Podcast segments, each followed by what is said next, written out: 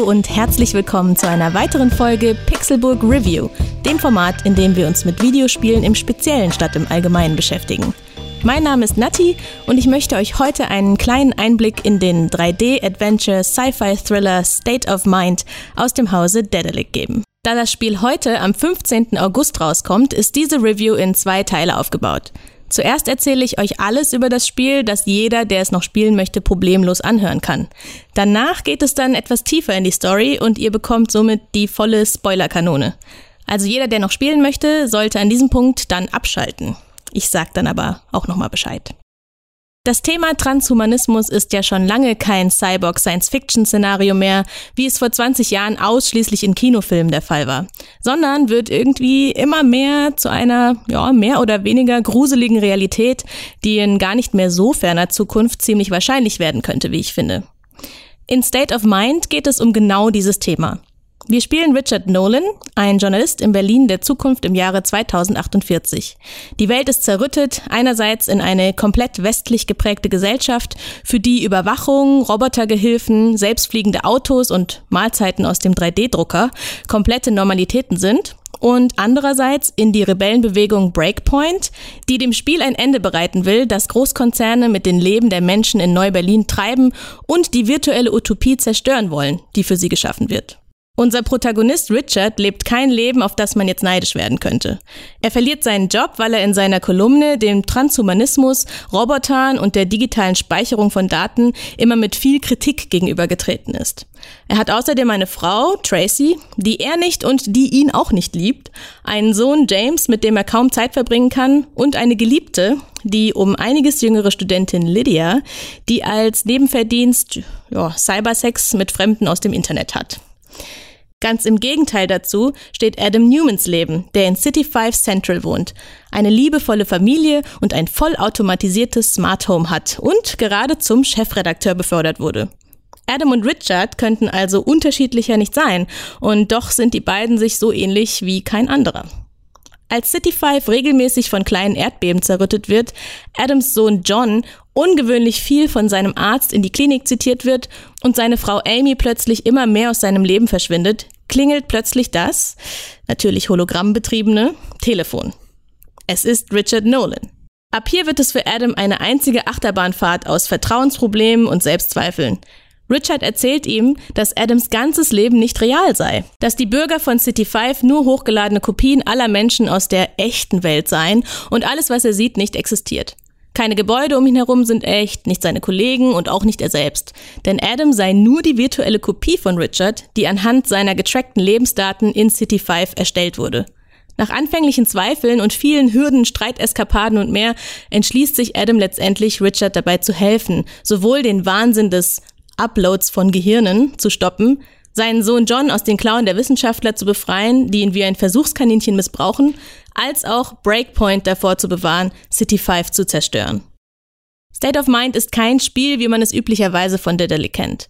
Es ist düster, es ist robotisch und haut in eine gesellschaftskritische Kerbe, also den Transhumanismus, in die sich das Studio vorher noch nicht gewagt hat. Bevor ich dazu komme, warum ich das Spiel alles in allem für empfehlenswert spielbar halte, will ich kurz noch etwas über Optik, Gameplay und ja, natürlich auch ein wenig Kritik verlieren. Grundsätzlich sieht die Low-Poly-Optik des Spiels tatsächlich ganz cool aus. Es ist techy und es ist auch irgendwie abgespaced. Die Fragmente, aus denen die ganze Welt besteht, spiegeln die Puzzleteile wider, die Richard wieder zusammenfügen muss, um sein Leben auf die Reihe zu kriegen. In puncto Parallelität zwischen Narration und Optik ist das also wirklich gut und auch nachvollziehbar. Aber manchmal wurde für meinen Geschmack der Fokus zu sehr auf das Low in Low Poly gelegt. Bei kantigen Männergesichtern sieht das alles noch ganz gut und schlüssig aus, aber sobald es rundlicher werden soll, wie zum Beispiel bei Kindern oder Frauen, wird die Optik gelinde gesagt äh, ganz schön fies. Da hätte man ruhig noch ein paar mehr Polygone verwenden dürfen, um eventuelle Albträume von Menschen mit Fuchsgesichtern oder so zu vermeiden. Alle Charaktere im Spiel werden aus der Third-Person-Sicht gesteuert und man kann sich nicht wirklich frei bewegen, sondern wird durch verschiedene Art und Weisen immer auf den richtigen Pfad geführt. Ich fand das Lenken des Charakters ganz schön sperrig. Der, ähm, ich nenne es mal Wendekreis beim Umdrehen und Kurvenlaufen ist viel zu groß gewählt. Ich habe mich nach, ich glaube, zehn Stunden Spieldauer erst relativ spät daran gewöhnen können. Jedes Element im Spiel kann betrachtet werden, um über Tooltips genauere Informationen über Umgebung, Welt, Story-Details und Menschen zu erhalten. Deren Sinn und Zweck erschien mir nicht immer ganz so sinnvoll, da sich viele Informationen mehrfach wiederholten. Man wusste leider auch nicht, ob es dann doch einen Unterschied im Spielverlauf machen würde, die Infos gelesen oder nicht gelesen zu haben. Und äh, daher bin ich immer auf Nummer sicher gegangen und habe lieber alles einmal angeklickt und gelesen. Das kostet aber natürlich auch ein bisschen mehr Zeit und ist auch nicht so ganz unnervig. Mit der Storyline bzw. der Storyführung bin ich, sage ich mal, zu 70 Prozent zufrieden. Das Ganze ist eine große, unendlich verzweigte Geschichte, die ein gutes Stück Raum für eigene Interpretationen lässt und somit sicherlich auch zu interessanten Diskussionen führt für all diejenigen, die sich privat auch mit dem Thema Transhumanismus beschäftigen. Dennoch habe ich an diversen Stellen maximale Verwirrung erlitten. Gerade am Anfang, wenn man als Spieler von Richard Nolan das erste Mal zu Adam Newman wechselt, ist einfach nicht verständlich, wieso das gerade passiert ist. Nicht nur mir ging es so, auch mein lieber Kollege Tim hatte mit genau derselben Stelle Probleme. Es kam uns beiden so vor, als hätte man nur mal kurz geblinzelt oder irgendwie in der Nase gepopelt und schon wusste man nicht mehr, äh, wie man vom mürrischen, abgekämpften Richard plötzlich zu einem shiny posh Adam geworden ist. Und dass das auch gar nicht derselbe Spielcharakter ist, versteht man auch nicht in der ersten Sekunde. Auch im weiteren Spielverlauf gibt es hier und da narrative Schwächen. Einige Conclusions und Dialogverläufe erschienen mir unverständlich oder ja, sind einfach etwas zu kurz geraten, um den Spieler nicht ratlos zurückzulassen.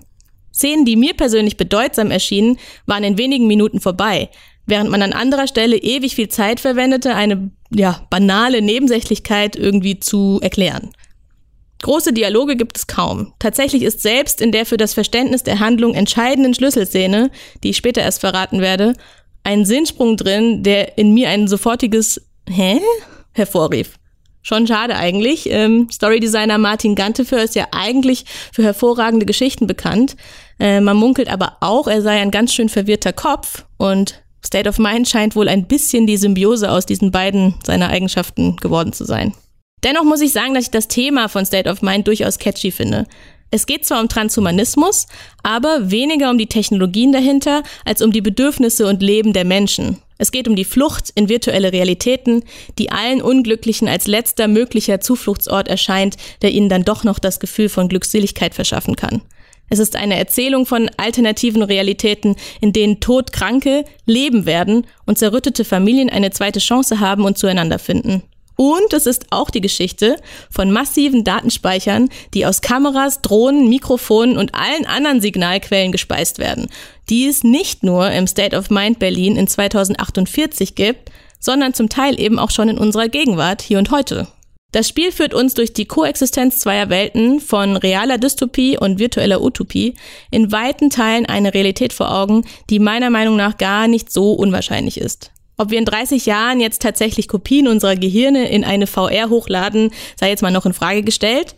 Dass sich durch immense Datenspeicherungen aber grundsätzlich Abbilde unserer selbst erstellen lassen, die die gleichen Vorlieben, Bewegungsmuster, biometrischen Daten etc. haben, ist auch gar nicht so abwegig, oder?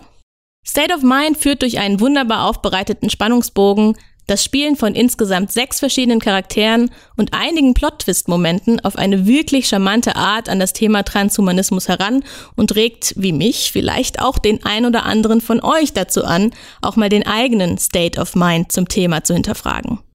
Das Spiel erscheint heute am 15. August 2018 für Mac, PC, PlayStation 4, Xbox One und die Nintendo Switch. Wer noch ein bisschen mehr über die Story hinter State of Mind erfahren möchte, kann gerne mal in das Exklusivinterview reinschauen, das ich auf der Gamescom 2016 mit dem Story-Designer Martin Ganteför geführt habe. Ihr findet es auf dem Pixelburg YouTube-Kanal. So, jetzt will ich euch noch ein wenig mehr vom Spiel, der Story, den Charakteren und den Story-Highlights erzählen. Das heißt, für jeden, der jetzt nicht gespoilert werden will, ist der Zeitpunkt gekommen, diese Folge zu verlassen.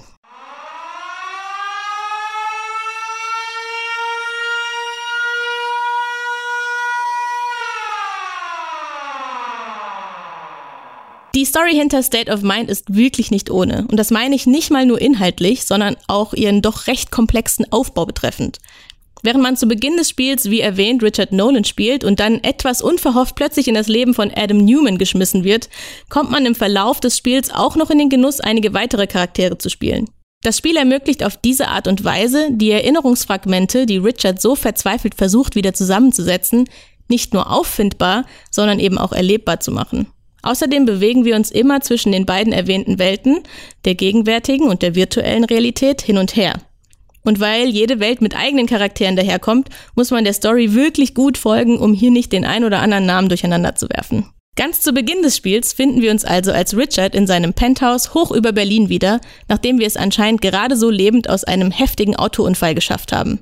Begrüßt werden wir von einem Haushaltsroboter, von dem Richard glaubt, dass seine Frau Tracy ihn nur angeschafft hat, um ihrem KI-verachtenden Mann richtig eins reinzuwirken. Von Tracy selbst ist allerdings keine Spur und auch sein Sohn James scheint nicht zu Hause zu sein. Was war überhaupt passiert und wo sind alle? Richard hat nach seinem Autounfall starke Erinnerungsprobleme und vermutet, nachdem er sich erfolglos bei seinen verhassten Schwiegereltern nach Frau und Sohn erkundigte, dass die beiden ihn verlassen haben müssen. Am Boden zerstört und aus Angst, seinen Sohn James nie wiederzusehen, macht er sich auf die Suche nach den beiden. Als Journalist fällt ihm die Recherche bei seinem Vorhaben natürlich leicht und urplötzlich findet Richard sich in einem tiefen Gestrick aus Verschwörungen, illegalen Machenschaften, zwielichtigen Dealerbanden und dem Top-Leader der anarchistischen Untergrundbewegung Breakpoint wieder. Als Richard dann schließlich mitbekommt, dass er nach seinem Autounfall fälschlicherweise ganz offiziell im Internet für tot erklärt wurde, gräbt er immer tiefer und macht schließlich eine erschreckende Entdeckung. Er und seine Familie wurden Opfer eines skurrilen Tech-Experiments, in dem die Gehirne von Menschen in eine virtuelle Realität hochgeladen werden, in eine Stadt mit dem Namen City 5. Dieses in Anführungsstrichen Privileg steht aber nur einer ausgewählten Elite zu. Das heißt, nur wer es sich finanziell leisten kann, wird für immer in City 5 existieren oder auch ein Leben dort führen, das in der echten Welt niemals wahr hätte werden können. Um diesen Wahnsinn zu stoppen, tritt er mit der technikfeindlichen Protestbewegung Breakpoint in Kontakt, deren Anführer Richard dabei hilft, mit seinem alter Ego, Adam Newman, in City 5 in Kontakt zu treten. Dieser will ihm natürlich erstmal kein Wort glauben und weist ihn schroff zurück. Ist ja auch nachvollziehbar. Wenn jemand zu mir kommen würde und mir erzählt, weder meine Familie, mein Job, meine Freunde noch mein ganzes Leben oder die Stadt, in der ich wohne, seien real, dann würde ich ihm auch einen fetten Vogel zeigen. Als Richard es aber schafft, chiffrierte Erinnerungsfragmente in Adams Welt erscheinen zu lassen, die nur Adam an seinem Computer entschlüsseln und anschließend ansehen kann, beginnt er ihm langsam zu glauben. Und genau diese Fragmente sind die Geschichten, die wir mit den anderen Charakteren im Spiel durchlaufen.